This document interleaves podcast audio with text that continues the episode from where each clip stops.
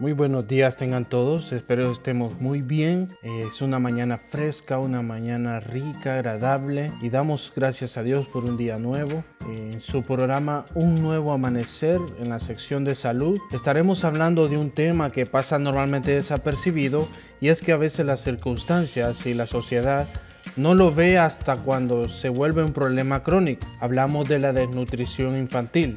Y para ello nos acompaña la nutricionista Carla Patricia Maradiaga Serra, quien nos instruirá acerca de este tema. Las 8 con 30 minutos y sin más veamos qué nos tiene que decir al respecto. Muy buen día a todos, mi nombre es Carla Maradiaga. La verdad que me siento halagada y es un placer estar aquí el día de hoy discutiendo el tema de nutrición infantil con la audiencia y todos aquellos que nos escuchan por medio del podcast. He titulado este tema Bajo la ventana de los mil días. Para poder entender un poco mejor lo que es la desnutrición en sí, eh, yo llamo a la audiencia a tomar en cuenta diversos factores. Ver la relación de causalidades con los factores sociales y económicos. Los que por un lado generan pobreza y marginidad y que por otro lado son determinantes de la desnutrición infantil, que al final en nuestro país representa un problema social y de orden de la salud pública. El informe de la situación actual de la seguridad alimentaria y nutrición en Honduras estableció que la pobreza y por ende la inseguridad alimentaria nacional afectaban más de 72 de cada 100 hondureños. Esto se agudiza cada día más y se puede lograr ver y palpar en el área rural. La desnutrición, la verdad que tiene consecuencias graves y son irreversibles, que no solo es la pérdida muscular del niño o que la niña y el niño tengan baja estatura, sino que conlleva algo más. Esto también afecta la formación cerebral, su capacidad cognitiva, su capacidad de aprendizaje, que los niños puedan ser un poco más lentos para el aprendizaje para su edad, que retengan menos la información que se les está proporcionando en el aula y a lo largo de su ciclo vital esto se va a ver repercutido en la capacidad productiva de la vida adulta. Más de la mitad de los habitantes de Honduras se dice que cerca de los 4 millones de personas están en una situación de pobreza extrema y por ende inseguridad alimentaria grave. Si bien el factor económico es uno de los más importantes o más influyentes, al momento de determinar la desnutrición infantil, ya que el ingreso que se tenga o que se perciba tanto mensual, quincenal o semanal va a ser determinante cuánto de este ingreso que se percibe será exclusivamente para la alimentación de la familia. Si a esto le sumamos que una familia de cinco niños probablemente, o se va a dar ese caso es muy común, que al menos tres de estos cinco niños tengan o sufran de nutrición infantil. Por eso hacemos énfasis en que la nutrición infantil es tanto un problema de distintas dimensiones, entre las que se destacan el impacto que se tiene en la salud, la educación y la economía. La economía por los gastos y costos que implica tanto para el rubro público como privado. Público porque representa un costo y gasto para el Estado y privado pues si la familia tiene la posibilidad de llevar a sus niños al sector de salud de salud privada, también representará un gasto. Esto a su vez, esto se va agudizando los problemas de la inserción social e incrementa o profundiza el flagelo de la pobreza e indigencia en la población, se reproduce un círculo vicioso de pobreza al aumentar con ello la vulnerabilidad. El término desnutrición clínicamente lo definimos como un estado patológico en específico, tanto sistemático que puede ser potencialmente reversible. Este se origina como resultado de la deficiencia e incorporación de nutrientes en la célula o organismo del niño. Existen diversos grados de intensidad. La desnutrición infantil no solo es de aquellos niños que a partir de un año a cinco años o en la etapa escolar, también se da en la nutrición a partir de la etapa gestante. Sabemos que si la madre está presentando nutrición en el momento de estar embarazada, es muy probable que su producto, o sea, su bebé, tenga bajo peso al nacer. Si esto sucede, el niño presenta riesgos de muerte neonatal porque aquellos niños que nacen con un peso más bajo de 2000 a 2499 gramos, estos son los que mayor riesgo pueden sufrir de muerte neonatal. Al contrario, aquellos niños que nacen entre el 3.000 a 3.500 gramos, es muy improbable que estos niños tengan consecuencias o riesgos de muerte. Se observa que la desnutrición es el de los mayores contribuyentes de la mortalidad infantil y de la niñez preescolar. Esto representa alrededor del 50 a 60%. Alrededor del porcentaje de casos de morbilidad se atribuye a la desnutrición y esto es alrededor del 61%. Al momento de verlo como un índice o porcentaje, vemos que la verdad esto es un problema grave y que perfectamente podemos evitar teniendo conocimiento de las causas que lo desarrollan, el por qué se desarrolla y cómo poder identificar los riesgos de la desnutrición infantil. Muchas gracias licenciada por la información. Queda claro que la ventana de los mil días es determinante para el desarrollo físico y cognitivo del niño. Según la tesis de Mockenberg, comparar unas neuronas de un niño desnutrido y un niño nutrido, en las neuronas de un niño desnutrido él las compara como un árbol seco en invierno y las neuronas de un niño nutrido las compara como un árbol frondoso o floreciente en primavera. Podemos ver entonces la, la, importancia de la ventana de los mil días para el desarrollo de un niño. Tengo aquí muchos mensajes que nos están enviando de todas partes del país. Para ello les voy a leer la pregunta que nos hace Sara González desde Ocotepeque. ¿Qué tan importante es la alimentación durante el embarazo?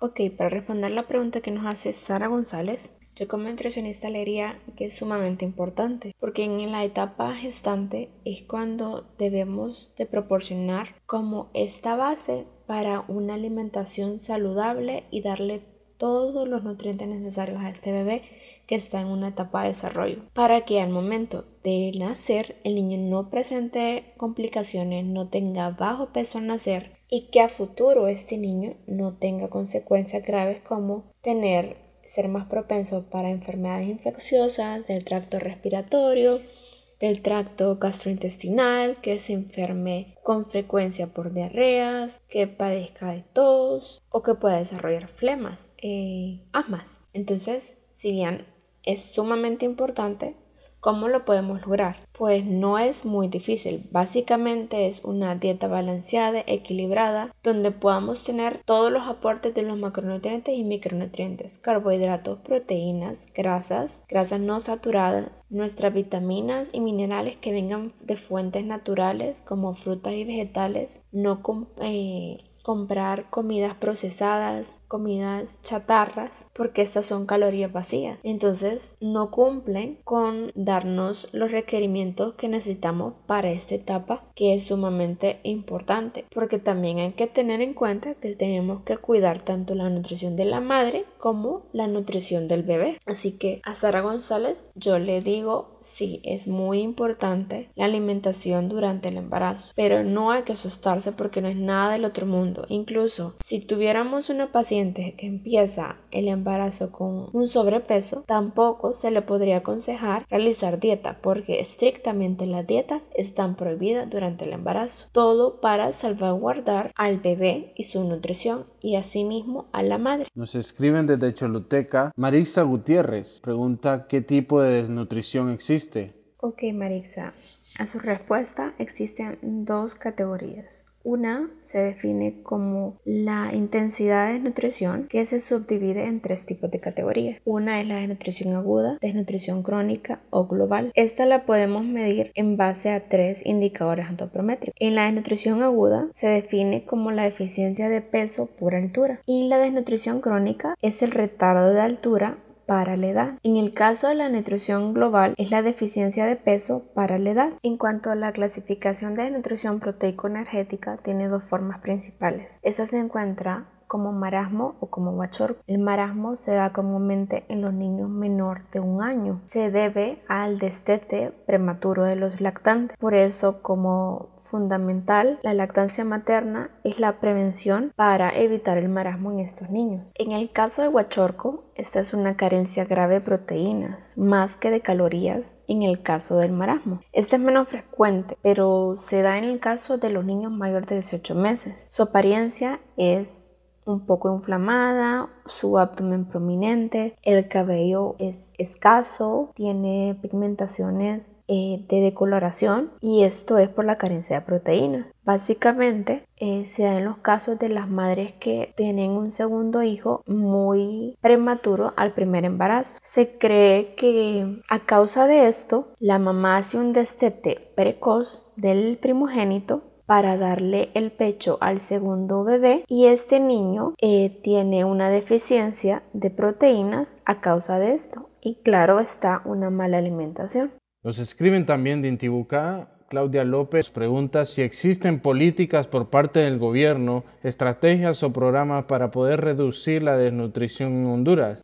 Ok, Claudia López, gracias por esta pregunta porque la mayoría de la población pues no tiene conocimiento de eso. En realidad sí existen políticas por parte del gobierno y dos de ellas por mencionar está la ley de seguridad alimenticia y también está la implementación de meriendas escolares, huertos escolares o huertos en familiares. Esto con el objetivo de poder ayudar a las familias de escasos recursos a que sus niños puedan seguir la escuela sin que haya excusa de que no hay alimento en la casa, que por eso no pueden ir los niños a la, escuela. Con esto también se trata de fomentar una buena alimentación o garantizar al menos un tiempo de comida para estos niños de familias de escasos recursos. Nos escriben desde Tegucigalpa, Karen Pineda. Tiene una consulta. Mi hijo de 5 años de edad consume mucha comida rápida. ¿Cuál es el riesgo de que sufra de nutrición? Pues bien, para la respuesta de que si un niño solo se alimenta de comidas rápidas, es propenso a sufrir de nutrición. No se descarta esa posibilidad, ya que no está obteniendo los nutrientes necesarios para su crecimiento o etapa para su desarrollo óptimo. Se aconseja que en esta etapa, que está entrando en una etapa escolar, se dé una dieta balanceada, rica en fibra, rica en minerales, rica en vitaminas, variar con las frutas y vegetales, jugar con los contrastes, porque a esta etapa los niños son muy visuales. Por eso es que se aconseja a las madres tratar de buscar una dieta rica en diversidad, porque si es bien no se puede descartar esa posibilidad, si puede caer en un cuadro de malnutrición el niño si solo consume comida rápida o comida chatarras, porque estas calorías son simplemente calorías vacías, no nutren, solo satisfacen la necesidad a que se tiene fisiológica del hambre, más nada. Licenciada, me gustaría saber y me llama la atención acerca de la lactancia materna, esa etapa entre el, niño y su, y su madre. ¿Qué tan importante es la lactancia materna? Pues yo diría que es nuestro pilar fundamental en la nutrición, que con ella garantizamos una buena nutrición para el niño, para el bebé, evitamos y prevenimos enfermedades crónicas a futuro, incluso infecciosas, su sistema inmune se va a ver fortalecido, así que eh, sí, sería muy importante y por lo, por lo mismo nosotros como nutricionistas promovemos la lactancia materna. La OMS aconseja que hasta los dos años se dé lactancia materna exclusiva. Pero también entendemos que ahora la mujer pues tiene un rol no solo de casa, sino que también trabaja. Así que como tiempo mínimo se aconseja seis meses. Seis meses de mantener una lactancia materna exclusiva porque esto va a garantizar miles de beneficios al niño y también para la madre porque al tener un niño fuerte de su sistema inmune, pues también tendremos un niño más feliz. Garantizamos también paz para la madre, tener paz en el hogar, tener esa tranquilidad que el niño está creciendo sano y fuerte. Muchas gracias licenciada por este aporte y por ayudarnos a despejar estas dudas acerca de la desnutrición infantil. Y recordemos que si comes bien hoy, tu cuerpo te lo agradecerá mañana. Muchas gracias.